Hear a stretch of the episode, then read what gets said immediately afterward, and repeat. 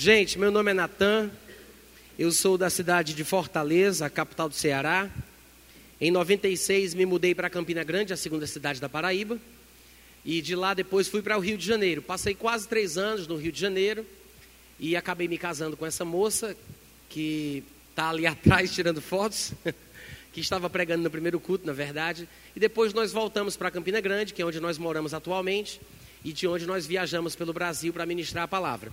Eu quero dizer que me sinto honrado pelo privilégio de poder estar aqui para compartilhar um pouco da palavra de Deus. Eu espero sinceramente que vocês estejam de fato com o coração aberto e com a mente alerta. Amém. O texto que eu quero ler com vocês hoje à noite, e eu já vou dizer, mas você pode até abrir lá, mas não vai querer ler, ler nada não, tá? Daqui a pouco eu vou dizer quais serão os versículos, mas não vai ler antes de mim. É João capítulo 8, e nós leremos alguns versículos aqui que tratam sobre aquele acontecimento bem famoso da mulher que foi apanhada em flagrante adultério. Quantos aqui lembram dessa história? A mulher que foi apanhada em flagrante adultério. Antes de você ler, abre em João capítulo 8, olha aqui para mim, presta atenção. Eu quero falar algumas coisas antes da gente fazer a leitura. É, esse texto é interessante por diversas razões. Primeiro, porque ele trata sobre um confronto, um conflito. Você vai perceber que nós vamos encontrar ali uma confrontação entre os escribas e fariseus e a pessoa de Jesus Cristo. Todo mundo está prestando atenção aqui em mim? Olha para cá, presta atenção aqui. Esse texto que nós leremos em breve fala sobre esse confronto teológico: escribas e fariseus e Jesus Cristo. Os escribas e fariseus, como a gente já sabe, porque conhecemos bem a história, eles vão confrontar Jesus, vão encurralá-lo, vão colocá-lo contra a parede e vão exigir uma resposta em relação àquilo que havia sido deixado por Moisés no Antigo Testamento. E eles vão dizer claramente: Moisés mandou que tais mulheres apanhadas em flagrante adultério sejam apedrejadas. E vão ousar desafiar Jesus exigindo uma resposta. E vão dizer: Tu, pois, o que dizes? E antes da gente entrar Antes da gente mergulhar na palavra, eu já quero perguntar aqui para saber com certeza de que lado vocês estão. Vocês estão do lado do apedrejamento ou do lado do perdão? Eu vou perguntar de novo para não ter dúvida. Vocês estão do lado de Jesus Cristo ou estão do lado de Moisés? Está muito fraco. De novo, de Jesus ou de Moisés? Do lado de Jesus Cristo. Por que, que eu estou dizendo isso? Porque os escribas e fariseus falaram uma grande verdade. Eles disseram: Na lei Moisés mandou matar. Tu, pois, o que dizes? E a primeira grande lição que a gente vai aprender de João capítulo 8, antes de lermos o texto, é que sempre foi, sempre será assim. A lei de Moisés manda matar, mas o Jesus a quem nós amamos sempre faz viver. Uh, glória! Então a gente tem que decidir logo de cara, de antemão, de que lado nós estamos. Do lado dos escribas e fariseus, que em nome da verdade, em nome da lei, em nome disso, em nome daquilo está escrito, a gente mata, destrói e não tem misericórdia e compaixão, ou do lado de Jesus Cristo, que simplesmente, e me desculpem pelo simplesmente, não fez o que Moisés havia determinado, porque tinha em seu coração um mandamento superior. Hoje à noite, nós vamos falar sobre pecado, vamos falar sobre perdão, nós vamos falar sobre amor, nós vamos falar sobre misericórdia. Porque eu prego esse texto já faz, eu acho que mais de 15 anos, e quem entrar no meu site vai ver, provavelmente alguns de vocês já se depararam com ele no meu aplicativo, no meu site. Eu gosto de chamar essa mensagem de o mandamento superior ou um mandamento superior. E eu faço a comparação de superioridade com este novo mandamento, porque o mandamento que Cristo deixou, que todo mundo sabe ser o mandamento do amor, é superior a todo e qualquer outro mandamento sobre o qual possamos pensar. Qualquer outro mandamento de Moisés, qualquer outra ordenança do Antigo Testamento não pode se comparar ao grande mandamento que nos foi deixado. Quantos podem dizer amém? amém. Então o negócio é o seguinte: aperta os cintos.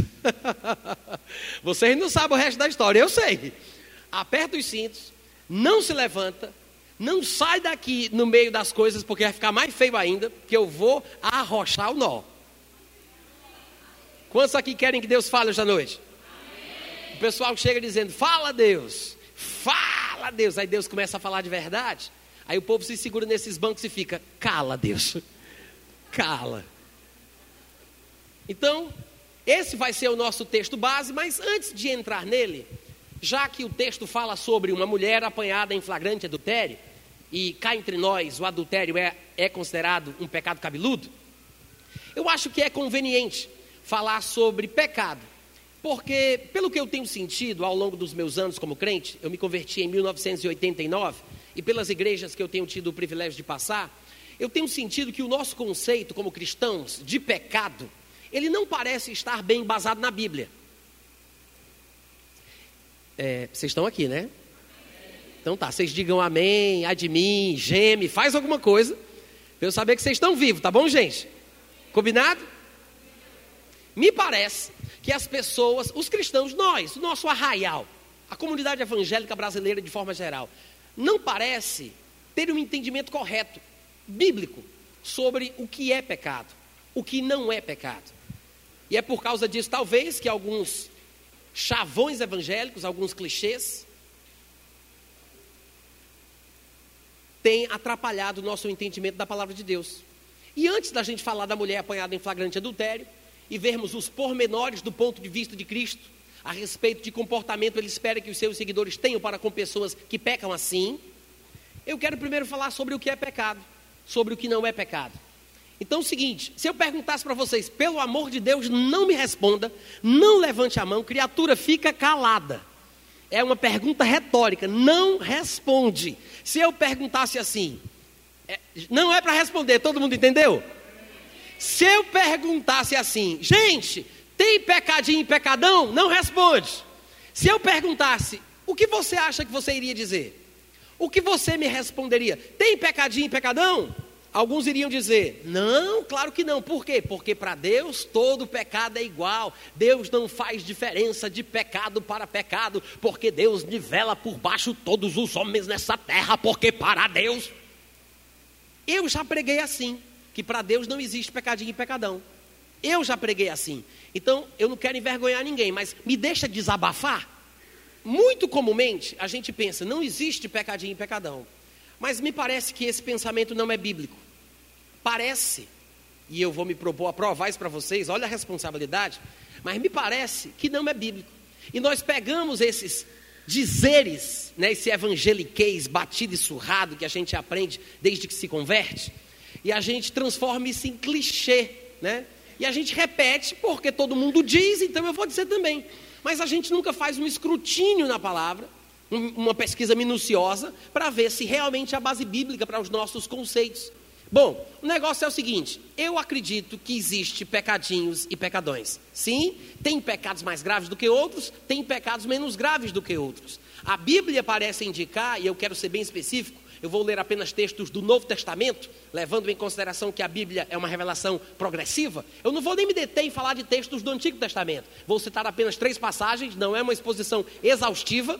Nós poderíamos aqui passar um tempo enorme apenas citando passagens do Antigo Testamento e do Novo que provam isso. Mas eu acho que três são suficientes. Tem pecadinho e pecadão? Muito provavelmente sim. Porque em Mateus capítulo 12, versículo 32, vocês devem lembrar, Jesus Cristo disse certa vez: se alguém, presta atenção, se alguém proferir alguma palavra contra o filho do homem, ser-lhe-á isso perdoado. Mas se alguém falar contra o Espírito Santo, não lhe será isso perdoado, nem neste mundo, nem por vir. Quando ele diz: quem fala contra o filho tem perdão, quem fala contra o Espírito não tem perdão, é porque ele está falando de pecados cometidos. O perdão é dispensado para alguém que, se, que peca, para alguém que pecou. Então ele diz: para certas coisas tem perdão, para outras coisas não. Então tem pecado que dá para perdoar, tem pecado que não dá para perdoar. Amém, gente? Isso já começa logo de cara fazendo uma distinção entre os pecados. Não é o único texto, mas uma outra passagem interessante é João capítulo 19, quando Jesus Cristo, num debate teológico com Pôncio Pilatos a respeito do que era a verdade, Pôncio Pilatos perguntou: Por que tu não fala comigo? Tu não sabe que eu tenho autoridade para te prender ou para te soltar? E aí Jesus Cristo fala no versículo 11 de João, capítulo 19. Ele diz: Nenhuma autoridade, ó Pilatos, terias sobre mim se de cima não te fosse dada. Por isso, quem me entregou a ti, maior pecado tem. Vamos repetir a expressãozinha aí do final, todo mundo junto. Maior o quê? Desde maior, como é que é? Maior. Mais uma vez, um pouco mais alto. Fala. Pecado o quê? Maior. Jesus Cristo disse: maior pecado tem. Tem ou não tem pecado maior do que outro? Tem ou não tem? Vamos lá, gente fez uma pergunta, eu espero uma resposta. Tem ou não tem? Tem. Ele disse: maior pecado tem. E em 1 João capítulo 5, do versículo 16 ao 17, João diz: se alguém vir, ou como nós diríamos hoje em dia, se alguém vê, né? Se alguém vir ou ver a seu irmão cometer pecado, não para a morte, olha o pré-requisito. Se alguém vê o seu irmão cometer um pecado que não é para a morte, esse é o pré-requisito. Se eu ver um irmão cometer um pecado que não é para a morte, pedirá a Deus e Deus lhe dará vida aos que não pecaram para a morte. E no versículo, na continuação do versículo, ele fala: há pecado para a morte. Por esse nem digo que ore. Toda injustiça é pecado, mas há pecado que não é para a morte. O que é que aprendemos aqui nesse texto? Que se nós virmos algum irmão cometer algum pecado que não seja para a morte, eu posso orar. Porque tem pecado que é para a morte, e, e ele disse: por este, eu não digo que ore. Mas se eu ver um irmão cometer um pecado que não é para a morte, eu vou pedir a Deus e Deus concederá a vida aos que não pecaram para a morte. Amém, gente? Então tem pecado que mata, tem pecado que não mata. Tem pecado que tem perdão, tem pecado que não tem perdão. Tem pecado maior do que outros. Amém, gente? E alguém poderia dizer assim: Natan, que coisa séria isso. Eu estou até preocupado, porque que pecado é esse aí, pelo amor de Deus, que é para a morte? E, gente, sinceramente, eu não sei não. Ah, mas eu gostaria muito de saber qual é o pecado que é para a morte. Mas por que essa preocupação de querer saber qual é o pecado para a morte? Para você poder deixar ele fora da lista para pecar em paz?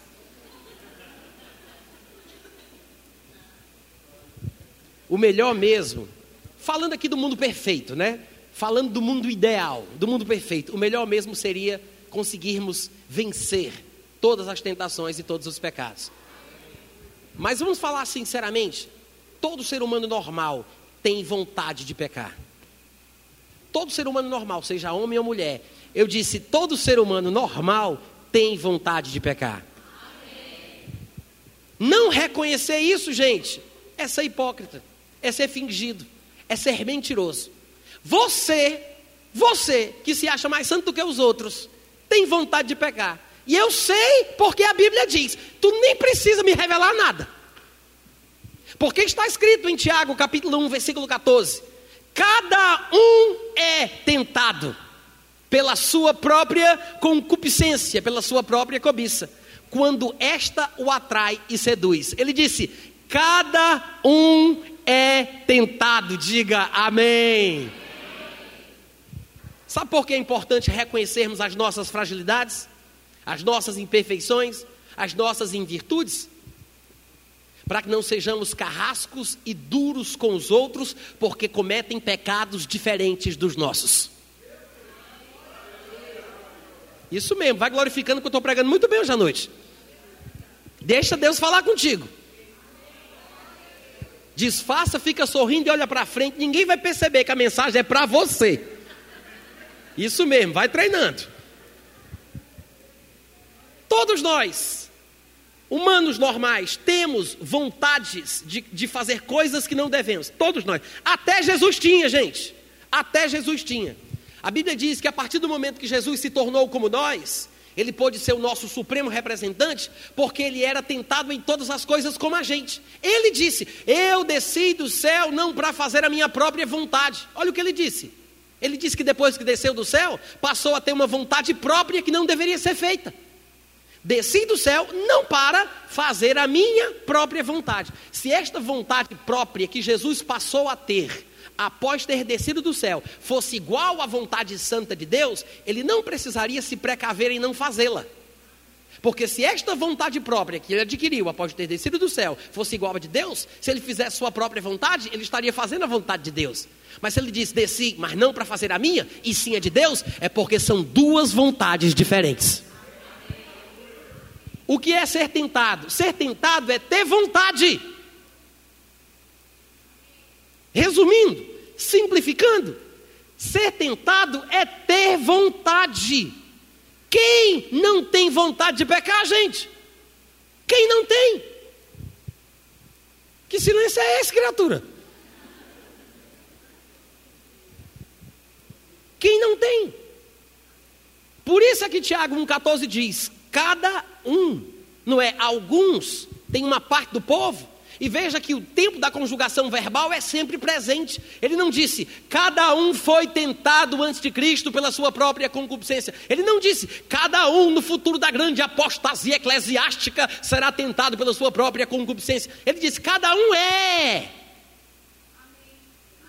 Cada um. Não, vamos lá, gente, todo mundo junto agora. Cada um é. Cada um é tentado pela própria cobiça. Cada um é tentado, é tentado pela própria. Sabe por que ele diz própria? Sabe por que lá em João 6,38, que eu citei aqui parafraseadamente, quando Jesus disse: Desci do céu não para fazer a minha própria vontade? E sabe por que sempre esse conceito de tentação é colocado como uma coisa própria do indivíduo? Porque cada um de nós é tentado numa área específica que talvez não seja a mesma área de tentação do nosso vizinho do lado. Talvez você seja tentado numa área que eu não sou. Eu não tenho problema com dinheiro, eu não tenho problema com droga, eu não tenho problema com bebida, não tenho problema com glutonaria. A única área na qual eu posso cair é o sexo. É a única área que me tenta. É a única área na qual eu tenho fragilidade. Eu estou falando de mim. Então é a área na qual eu tenho que vigiar. Agora, você talvez não seja tentado na área que eu sou, mas você talvez seja tentado numa área que eu não sou. Cada um de nós é tentado na sua própria concupiscência. Aquilo que é particular a você, aquilo que te é próprio, é uma coisa com a qual você tem familiaridade. A tentação é a vontade de fazer uma coisa que você quer, mas não pode. A carne quer, o corpo quer, o corpo pede. É por isso, gente, que é tão difícil. Porque é uma coisa que está comigo 24 horas por dia. Para onde eu vou, o desejo vai. Para onde eu vou, a vontade vai. Eu não consigo me dissociar da vontade de fazer aquilo que eu não devo. Porque onde eu estou, o desejo está. Porque o desejo está comigo. É um inimigo íntimo. É um inimigo sem rosto. Que me cerca o tempo inteiro. Mas é importante a gente saber disso. Porque todo exército em batalha sabe que a sua vitória sobre o exército adversário depende das informações que o serviço de inteligência traz sobre a força do poderio inimigo. Então vale a pena, vale a pena tomar conhecimento, vale a pena receber informação, vale a pena não rolar no chão e fingir de morto, ter consciência, saber do que se trata, tem, sem tentar jogar panos quentes em cima, tapar o sol com a peneira. Eu não estou dizendo aqui que todo mundo vai fazer isso, que vai sair falando por aí. Ah, gente, gostei da pregação do pastor Natan. Vamos se reunir sexta-feira lá em casa para contar os pecados uns dos outros, para contar o que, é que a gente quer fazer? Não estou falando isso não, viu gente? Vocês estão me ouvindo? Eu estou falando para a gente se conhecer e conhecer o que a Bíblia diz. Para que a nossa fé, nossas perspectivas do cristianismo sejam de fato baseadas na palavra de Deus. Amém, irmãos? Então, o que é o pecado? Tiago capítulo 1, versículo 14. Cada um, cada um, todos são, cada um é tentado. Não é foi, não é será, é. É uma coisa sempre presente. Enquanto essa nossa natureza terrena não for transformada, enquanto esse corpo mortal não for absorvido pela imortalidade, enquanto essa casca velha corruptível não for transformada e revestida da incorruptibilidade, estaremos sendo tentados não todos os dias, mas até o arrebatamento, até a nossa morte. Amém, irmãos? Eu, eu não sei se vocês perceberam, mas eu parei quando eu ia dizer tentado todos os dias, que às vezes é pela força do hábito que a gente fala certas coisas que nem são bíblicas. O crente, na verdade, não é tentado todo dia. E é por isso que eu parei e fiz a ressalva. Nós somos tentados quando o dia mal bate a nossa porta. Cada um de nós é tentado quando, Natan? Quando a cobiça própria que temos nos atrai. É isso que diz Tiago 1,14. Cada um é tentado pela própria cobiça. Cobiça é uma palavra sinônima para desejo, vontade, né, concupiscência. Então ele diz: cada um de nós é tentado pela própria cobiça. Eu não sou tentado pela cobiça da minha esposa. Eu não sou tentado pela cobiça do meu melhor amigo. Eu não sou tentado pela cobiça do meu pai. Eu sou tentado pela minha própria cobiça. E ele diz: quando é que eu sou tentado? 24 horas por dia, todos os dias da semana, a vida inteira sem parar? Não. Ele diz: cada um de nós é tentado quando? Fala sobre o tempo, o instante em que a tentação acontece. Cada um é tentado pela própria cobiça quando esta cobiça atrai e seduz. Sempre é assim. A tentação é o desejo atraindo. O desejo atrai. É ou não é? O desejo atrai. Eu acabei de ler, eu estou aqui traduzindo o texto bíblico. Ele diz: Cada um de nós é tentado pela própria cobiça quando esta o atrai e seduz. A própria cobiça atrai. O próprio desejo atrai. Atrai como imã. Tem aquela afinidade, aquela identificação, é aquela coisa forte, aquilo que puxa. Isto é a tentação. É o desejo que atrai. Diga, o desejo atrai. Não precisa nem confessar isso, né? Todo mundo sabe. É só você parar para pensar. Aquele desejo compulsivo de fofocar da vida dos outros, né? Que tinha gente aqui pensando em homossexualismo. Eu estou falando sobre qualquer coisa que seja considerada errada. É aquele desejo de comer aquela gordura da picanha, sem parar, até dar uma dor na barriga e ficar feito uma jiboia, digerindo a comida. A glutonaria está na mesma lista da fornicação. Ouviu o que eu falei, compadre? A glutonaria está na mesma lista da fornicação e do adultério. Sim, existem pecados mais graves do que outros, mas todo pecado tem a sua consequência. No entanto, cada um de nós sabe em que área nós temos as nossas fraquezas.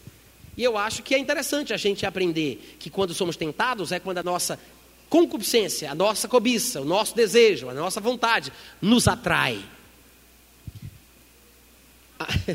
Amém, gente? Amém mesmo? Isso é tentação. Antes da gente continuar, e eu não sei exatamente até onde a gente vai conseguir chegar hoje à noite, mas deixa eu dizer um negócio. Ser tentado não é pecado. Não, se vocês tivessem entendido, vocês iam dar um grito de aleluia. Ser tentado é normal, todos tentados somos, mas ser tentado não é pecado. Jesus foi tentado como nós, mas nunca cometeu o pecado. Então veja que não é uma coisa incompatível viver sendo tentado não é incompatível. Viver sendo tentado e nunca cometer pecado. Não é incompatível. Porque ser tentado não é pecado. Tá. Depois de tudo isso que eu falei, uma coisa ficou certa em nossa mente. O pecado é fazer aquilo que eu não devo, mas quero.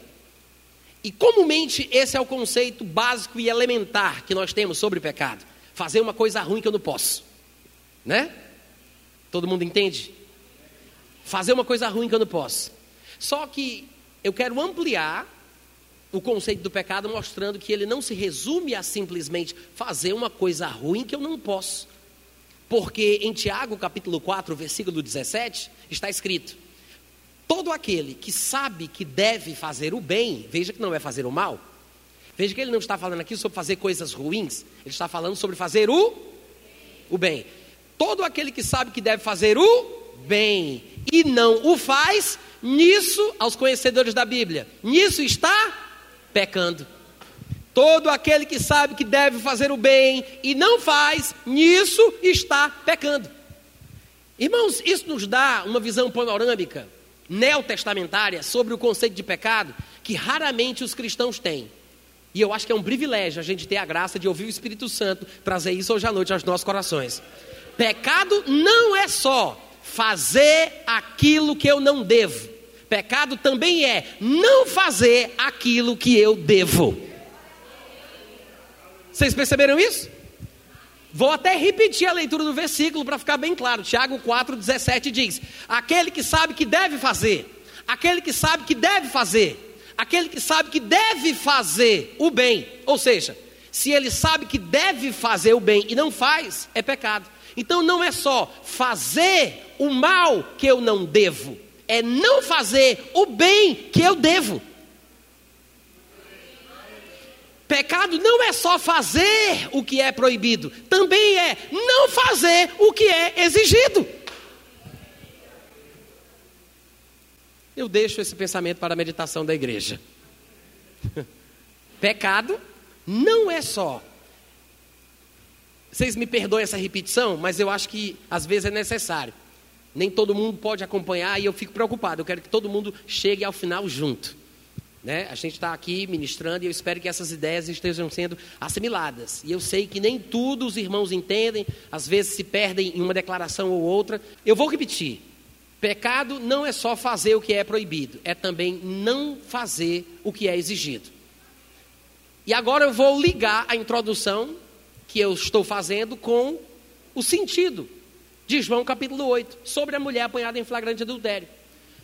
E você vê que no final das contas a gente vai sair ganhando muito com, com o entendimento do que eu falei aqui. Porque se pecado não é só fazer aquilo que é proibido, mas também é não fazer o que é exigido, e se a gente já sabe, e eu sei que eu estou adiantando aqui o sentido final da mensagem, e se a gente já sabe que o mandamento que nos foi deixado, aquilo que nos é exigido é amar, como Cristo nos amou, o mandamento é amar, isso significa o seguinte: aquele que comete um pecado, ele tem a sua responsabilidade diante de Deus, mas quando eu, que sou irmão desta pessoa, não o perdoo nos padrões da palavra, não perdoo como convém, não o amo como convém, porque a Bíblia diz que o amor, ele cobre uma multidão de pecados.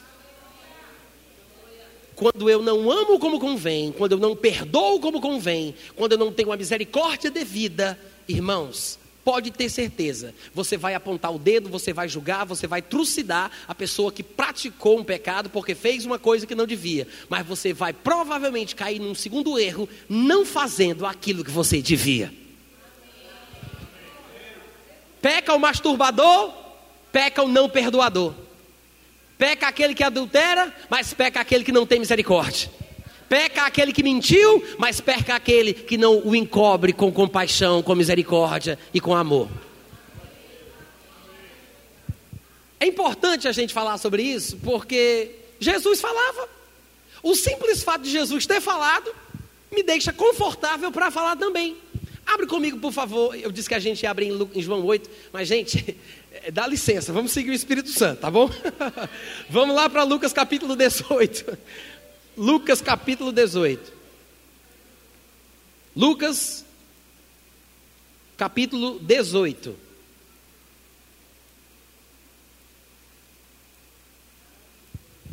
Todo mundo achou? Olha só, Jesus vai contar uma parábola. Olha aqui para mim, presta atenção. Não vai ler sem mim, olha a covardia. Olha para cá. Jesus vai contar uma parábola que nós sabemos se tratar de uma comparação, né? Toda parábola é uma relação de semelhança entre coisas diferentes. No mundo moderno nós temos uma palavra para isso que é analogia. É uma referência entre uma coisa natural para falar de uma verdade espiritual. Então Jesus vai contar uma parábola que é uma história inventada, é uma história contada, mas que tem princípios verdadeiros, coisas reais. E Jesus poderia, inclusive, no final da parábola, dizer: qualquer semelhança é mera coincidência. Porque ele poderia estar contando a história de duas pessoas que estivessem do lado dele ali no momento que ele estava dizendo aquilo. Então, saiba que por mais que seja uma parábola, fala de coisas reais. Ele fala de dois homens que vão para o templo com o objetivo de orar. No versículo 10 está escrito: dois homens subiram ao templo com o propósito de orar. Um fariseu que era aquele homem legalista, aquele homem fiel às coisas de Deus, homem sério, homem muito correto em tudo que faz, e você vai ver pelo próprio testemunho de Jesus Cristo que o homem vivia uma vida impecável. Ele diz: um era o fariseu, e, e o próprio Paulo, quando ele queria mostrar o seu pedigree espiritual e a sua herança judaica, ele disse: Eu era fariseu. para mostrar que se ele tivesse que se gloriar pela sua herança carnal, ele dizia: Rapaz, eu sou fariseu, eu fui fariseu. Porque ser fariseu era sinal de prestígio, porque indicava que a pessoa era fiel nos mínimos detalhes das leis de Moisés. Então, Jesus diz: dois homens subiram para orar, um fariseu e o outro publicano, conhecido como corrupto, sabe? A CPI da Lava Jato já estava por lá naquela época, e eles achavam que o publicano era aquele que sempre tirava proveito das transações comerciais que fazia, colocando um pouco do dinheiro no bolso que ele cobrava do povo para entregar para Roma. Então está aqui, um homem que representa a pureza, a retidão, a integridade, a justiça, o fariseu e o homem que representa tudo aquilo que não presta. Toda vez que a palavra publicana aparece, na maioria das vezes, ela está associada com pecadores e prostitutas. Os publicanos e os pecadores, os publicanos e as prostitutas, porque fazia parte do mesmo saco. Farinha do mesmo saco. Então, aqui nessa história, nós temos dois exemplos: um que representa simbolicamente o bem e um que representa simbolicamente o mal. Todo mundo está me acompanhando? Versículo 11: O fariseu, posto em pé, orava de si para si mesmo. O que Jesus quer dizer com isso é que não passava do teto a oração que ele estava fazendo. Eram palavras bonitas, palavras verdadeiras, ele não estava inventando nada, mas oração é muito mais do que isso. Porque oração é aquela coisa que é feita, que é compatível com aquele lugar que só Deus, que vê o invisível, consegue enxergar. Aquele lugar secreto que Deus vê, que Deus conhece. Então, ele dizia: Ó oh, Deus, graças te dou, porque não sou como os demais homens, não sou roubador, não sou injusto, não sou adúltero. E de fato, pelo que Jesus conta, pelo palavreado da narrativa de Jesus Cristo, tudo indica que isso era verdade. Ele diz: Não sou pecador, não sou roubador, não sou injusto, não sou adúltero, nem ainda como este miserável, desgraçado publicano, esse demônio encarnado, essa pessoa do mal, essa alma cebosa. Em tempos modernos é preciso uma linguagem moderna. Então ele diz: Não sou nem como esse publicano. Por quê? Jejuo duas vezes por semana. E aí? O que, que ele Eu jejuo duas vezes por semana. Você já saiu perdendo já. Se você for querer competir com esse fariseu, você já está perdendo. Ele diz: Eu jejuo duas vezes, não é por mês, não, viu gente? Ele diz: por semana, dou dízimo de tudo quanto eu ganho e o publicano, versículo 13, Jesus disse que ele estava em pé, mas de longe ele não ousava nem ainda levantar os olhos ao céu, mas batia no peito, dizendo: Ó oh Deus, sê propício a mim, porque eu sei que eu sou pecador. O fariseu dizia: Eu não sou. O publicano disse: Eu sou. O publicano disse: Eu não sou pecador. E o publicano? Eu sou pecador. E Jesus vai dizer que o publicano que disse que era pecador saiu como justo aos olhos de Deus. É impressionante. É impressionante. Isso aqui foge à lógica natural. Completamente. Porque a nossa perspectiva sobre o ponto de vista de Deus é muito mundano. A gente usa o evangeliquez que a gente conhece, fala de acordo com aquilo que diz o nosso pregador predileto, nós ficamos falando coisas que não são necessariamente baseadas na Bíblia. Mas interessante é que Jesus disse que o pecador que disse que era pecador, aos olhos de Deus, ele era como um justo. E o justo que não pecava, que se gabava de ser justo, Jesus disse: não vale nada.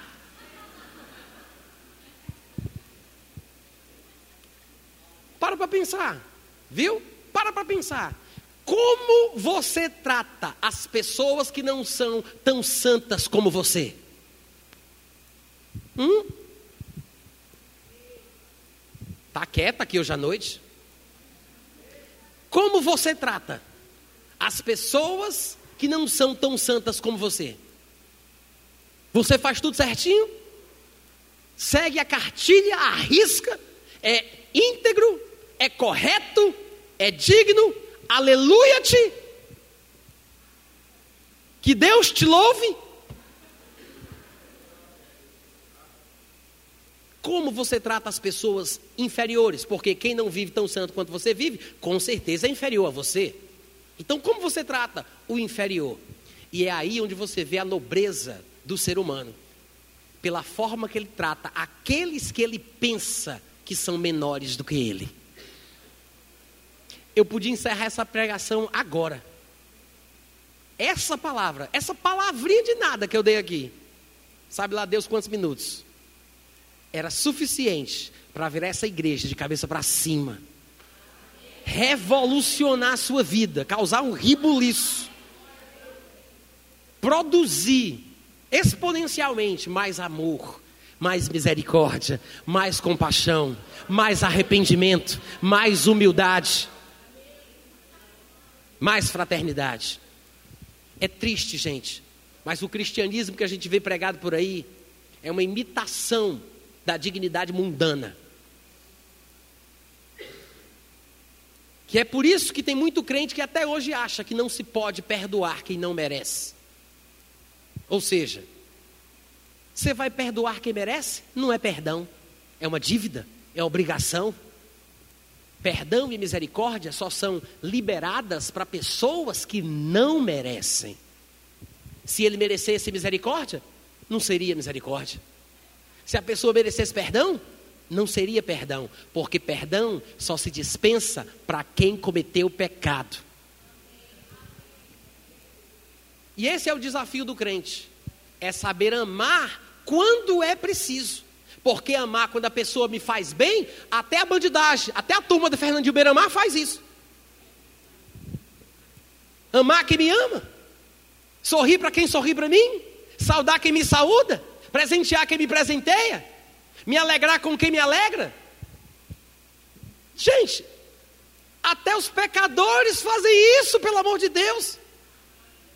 O grande diferencial cristão não é simplesmente falar, não, porque tem muita gente que fala certo, mas por trás mete a tesoura, fala mal. E por que você está falando, meu irmão? Para a gente orar. Eu estou falando para você sentir o peso da responsabilidade, da intercessão. Aí você diz: Não, irmã, isso é fofoca. Aí ela, tudo bem, me pegou, pastor, mas eu quero deixar bem claro: eu estou fofocando em amor.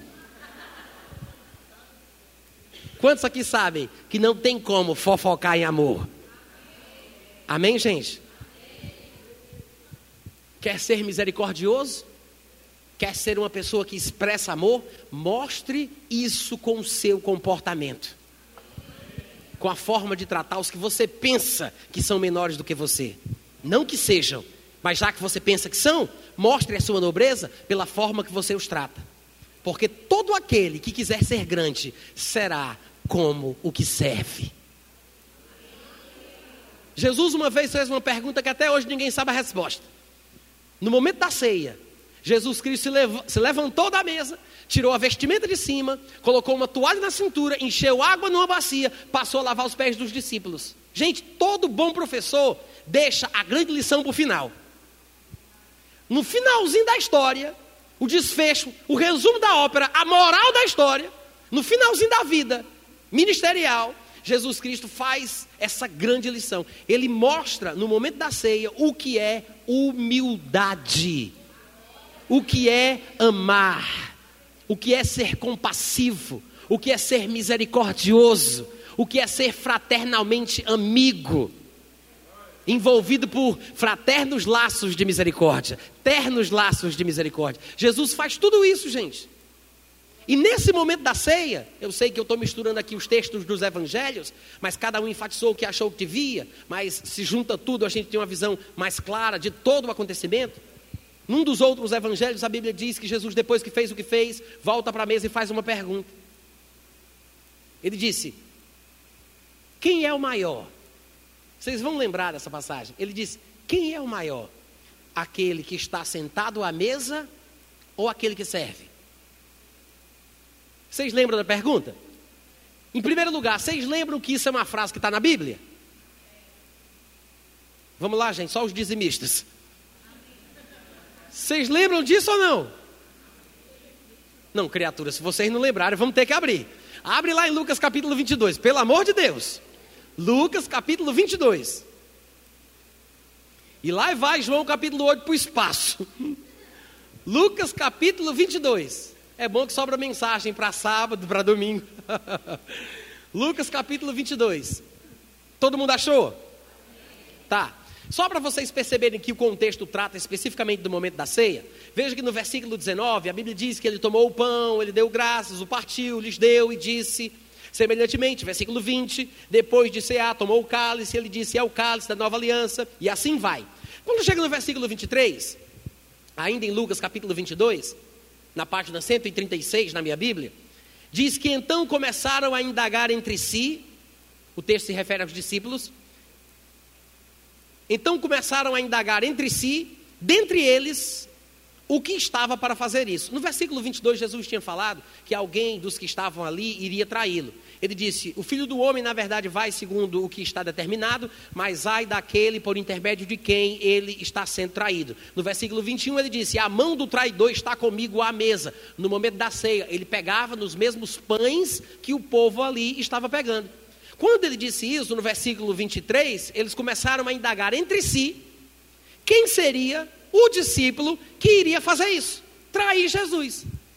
Começaram a perguntar entre si: quem é que vai trair Jesus? Quem será que vai fazer isso? Meu Deus do céu, quem é? Começaram a perguntar. Pedro pergunta para João, João pergunta para Tiago, um pergunta para o outro. Você consegue imaginar? da, da, dúvida que eles tinham de quem seria o mais carnal a ponto de trair Jesus, eles passam para um debate para descobrir quem é o mais espiritual que nunca faria isso. Porque no versículo 23, o assunto é quem vai trair. No 24 já mudou a história, já mudou a história. E na sequência da discussão, suscitaram também entre si uma outra pergunta sobre qual deles parecia ser o mais crente. O maior. Como é, gente, que numa discussão para descobrir quem é que vai trair, eles passam para querer saber quem é o maior, o mais espiritual, o mais sabido, o mais poderoso, o mais desenrolado.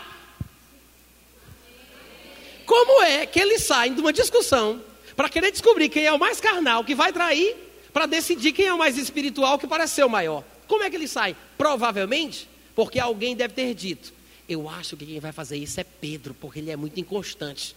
Aí alguém que era mais amigo de Pedro disse: Rapaz, vira essa boca para o mar. Pedro é um homem de Deus, ele pode ter as falhas dele, mas ele é mais crente do que tu, mais do que eu. Eu sou maior do que todo mundo aqui. Mas maior, não, eu sou maior, eu sou maior.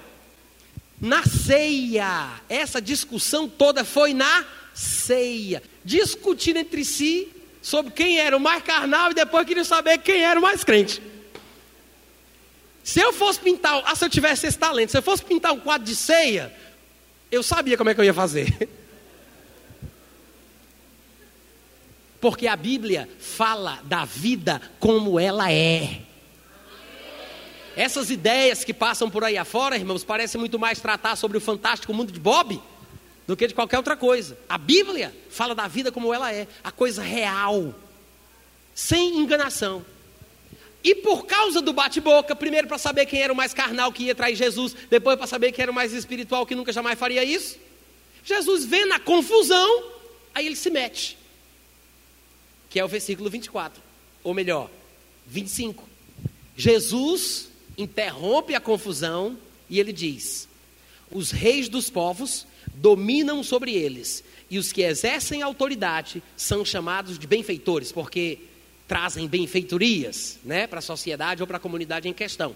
Então são chamados de benfeitores. E tem mais, eles exercem autoridades, dominam sobre eles e ainda são chamados assim, de benfeitores. Aí Jesus diz: Isso eu estou falando sobre os reis, os governadores, os prefeitos, políticos, pessoas em posição de autoridade do mundo. Jesus cita o padrão de liderança mundana, tá? Ele cita o tipo de liderança mundana e ele diz: Mas vós não sois assim. Diga, eu não sou assim. Diga mais uma vez para ver se isso vira verdade. Diga, eu não sou assim.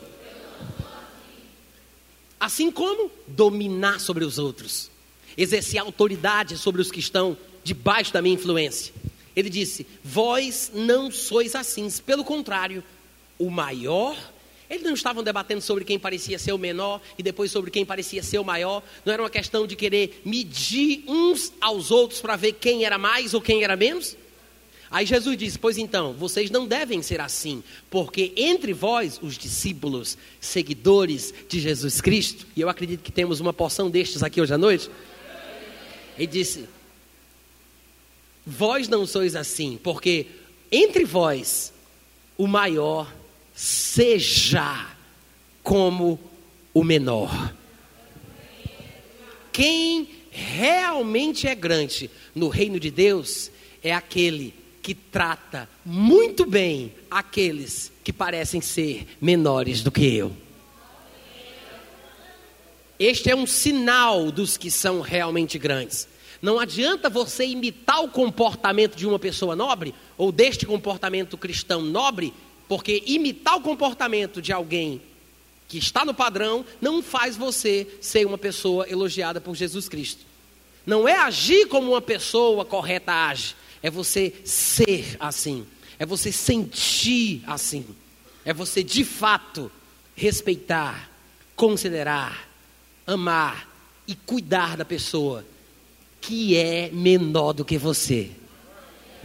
A Bíblia diz: pode ser que não seja, pode ser que não seja maior do que eu, mas a Bíblia diz: considere. Se é maior, não é, não interessa. A Bíblia diz: considere os outros como superiores a você mesmo. Se eu não é, é entre a pessoa e Deus, porque só Deus sabe o que tem na vida dele e o que tem na minha. Os erros da vida dele e os erros da minha. Só Deus sabe as minhas virtudes e as minhas virtudes. Então só Deus sabe quem é maior do que quem. No sentido aqui do ranking, do ranking espiritual. Só Deus conhece o pedigree de cada um. Mas a nossa parte é considerar os outros como superiores a nós mesmos. É a consideração. Como é que você considera? Como é que você considera a pessoa o irmão. Os irmãos estão acompanhando? E, para concluir, no versículo 26 ainda, ele disse: Vós não sois assim, pelo contrário, o maior entre vós seja como o menor, e aquele que dirige seja como o que serve. Pois, e aqui vem a pergunta que nos trouxe para Lucas capítulo 22. Pois, qual é maior? Quem está a mesa ou aquele que serve? Olha para mim, olha para cá, olha para cá. Todo mundo, foco em mim. Não vai, não vai ler o versículo, olha para cá. Eu vou fazer a pergunta, eu não quero ninguém olhando, hein? Ninguém olhe. Deus está vendo. Não olhe, me responda a pergunta. Jesus acabou de fazer uma pergunta, eu vou repetir a pergunta. Não vale olhar. Quem é maior? Aquele que está na mesa ou aquele que serve? Sem olhar. Quem é maior? Quem é maior? Errado. Todo mundo errado. E eu fiz isso, eu fiz isso de propósito. Porque eu sei que a gente não entende. Eu disse, quando eu ia ler essa passagem, eu disse que é uma pergunta que Jesus fez que até hoje ninguém sabe a resposta, né? Eu fiz isso de propósito, então não se sinta mal, tá? Esse constrangimento interior foi proposital para o seu crescimento pessoal. Porque nunca mais na vida tu vai esquecer isso que eu vou dizer hoje. Sabe aquelas provas que você faz e que você só erra uma e por causa de um pontinho de nada você não tira 10? As coisas que você acertou muitas vezes você não lembra, mas você nunca consegue esquecer o assunto da, da, da, da questão que você errou. Não é? Pronto, olha aí Deus trabalhando. Vamos ver a pergunta de novo, abre lá. Ele diz: quem é maior? Versículo 27. Qual é maior? Quem está à mesa ou quem serve? Olha aí, Jesus responde. A gente não precisa nem ficar aqui com conjecturas e tentando inventar uma resposta. Ele responde, ele faz a pergunta, porque é uma pergunta retórica. Ele não quer que ninguém levante o braço e diga, professor, eu. Ele vai dizer. Ele diz: quem é maior? O que está à mesa ou aquele que serve? E ele responde: porventura não é quem está à mesa? Porventura não é quem está à mesa? Gente, nós sabemos disso. Quando nós vamos para um restaurante, olha aqui para mim. Quando a gente vai para um restaurante, quando você senta na mesa do restaurante, na, na, mesa não, pelo amor de Deus. Quando você senta à mesa do restaurante. Quando o garçom chega para te servir, ele vai sentar do teu lado e vai dizer: E aí, camarada, tudo bom, macho? Como é que tá, brother? Ele faz isso? Não. Ele puxa a cadeirinha para você sentar e diz: Pois não? Senhor. Aí o Senhor deseja água? O Senhor já sabe o que vai pedir? Ele fica em pezinho ali do lado. Sabe por quê? Porque quem está sentado à mesa, nesta relação de comida e de serviço, quem está à mesa é maior. É daí que vem aquele ditado: o cliente sempre tem razão. Manda quem pode, obedece quem tem juízo. Um garçom pode ser despedido se ele tratar mal o cliente. Então, quem é maior? O que está sentado à mesa para ser servido ou aquele que vai servir o que está sentado à mesa? Porventura não é, como diria Jesus, porventura não é o que está sentado à mesa? Sim, gente, claro. Por isso ele está sentado, está relaxado, está descansando, porque naquela relação, naquele momento, pelo menos naquele instante daquele serviço, ele tem prioridade em relação ao servidor, ao garçom, que é por isso que ele o chama de Senhor, o trata super bem, traz os garfos, traz a aguinha, posso servi-lo, Senhor? Então, nessa relação, o cliente tem a superioridade. Quem está sentado à mesa é maior do que aquele que serve. Jesus fez isso de propósito. Ele disse: Quem é maior? Vocês estão aí discutindo para saber quem é maior, quem é mais crente, quem é mais espiritual. Aí diz assim: Quem é maior? É o que está sentado à mesa ou aquele que serve? Aí ele responde: Porventura não é quem está sentado à mesa? Aí todo mundo pensou: É, realmente. Aí Jesus: Pois então, mas eu entre vocês me comporto como o que serve. Uh, glória! Jesus Cristo amado.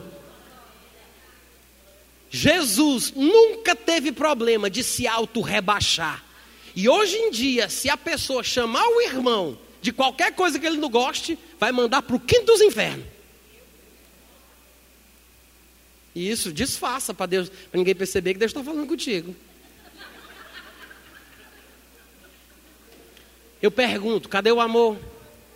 Cadê a misericórdia? Hein? Cadê a compaixão? Cadê o perdão? Amém, irmãos? Eu espero sinceramente que essa palavra breve, esse bate-papo informal, mas muito ungido do Espírito Santo, mude a sua vida. Faça você pensar com sinceridade em que tipo de cristianismo você está vivendo. Que você analise como você trata as pessoas que você acha que são menores do que você, ou porque pecaram, ou porque fizeram isso, ou porque fizeram aquilo, ou porque não fizeram isso, ou porque não fizeram aquilo.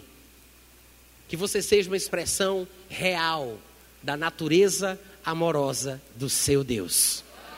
Em nome de Jesus. Amém. Graças a Deus.